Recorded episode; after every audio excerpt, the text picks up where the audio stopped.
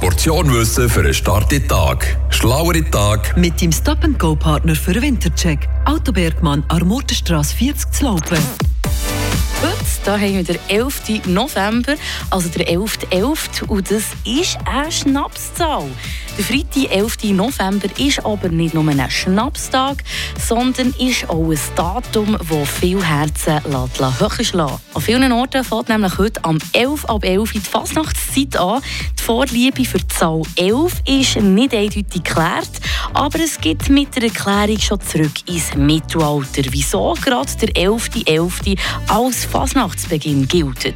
Zahl 11 steht zwischen der 10 und der 12, wo beide eine grosse symbolische Bedeutung haben. Schauen wir uns mal die 10 an. Die 10 steht nämlich unter anderem für die 10 Gebote und das 12 steht für seine Vollkommenheit. 12 Sternzeichen, 12 Götter in Olymp und so weiter.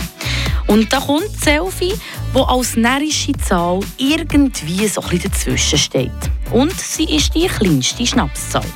Nach einer anderen Deutung da ist der 11. November der Tag, wo in früheren Zeiten die landwirtschaftlichen Betriebe bis zum nächsten Frühjahr die Feldarbeit eingestellt haben.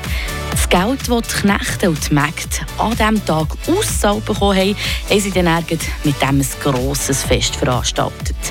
Darum taucht Zahl 11, wenn es um Fasnacht geht, heute überall auf. Ein paar Fasnachtsvereine haben auch einen Elferrat, der die Sitzungen leiten.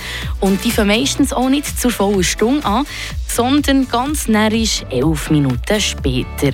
Und auch eine der einfachsten Erklärungen für die Vorliebe der Narren zu der Zahl 11 ist nämlich, dass die 11 eine Schnapszahl sei und wenn sie dann vorkommt, am 11.11. .11. gebürtig muss gefeiert werden.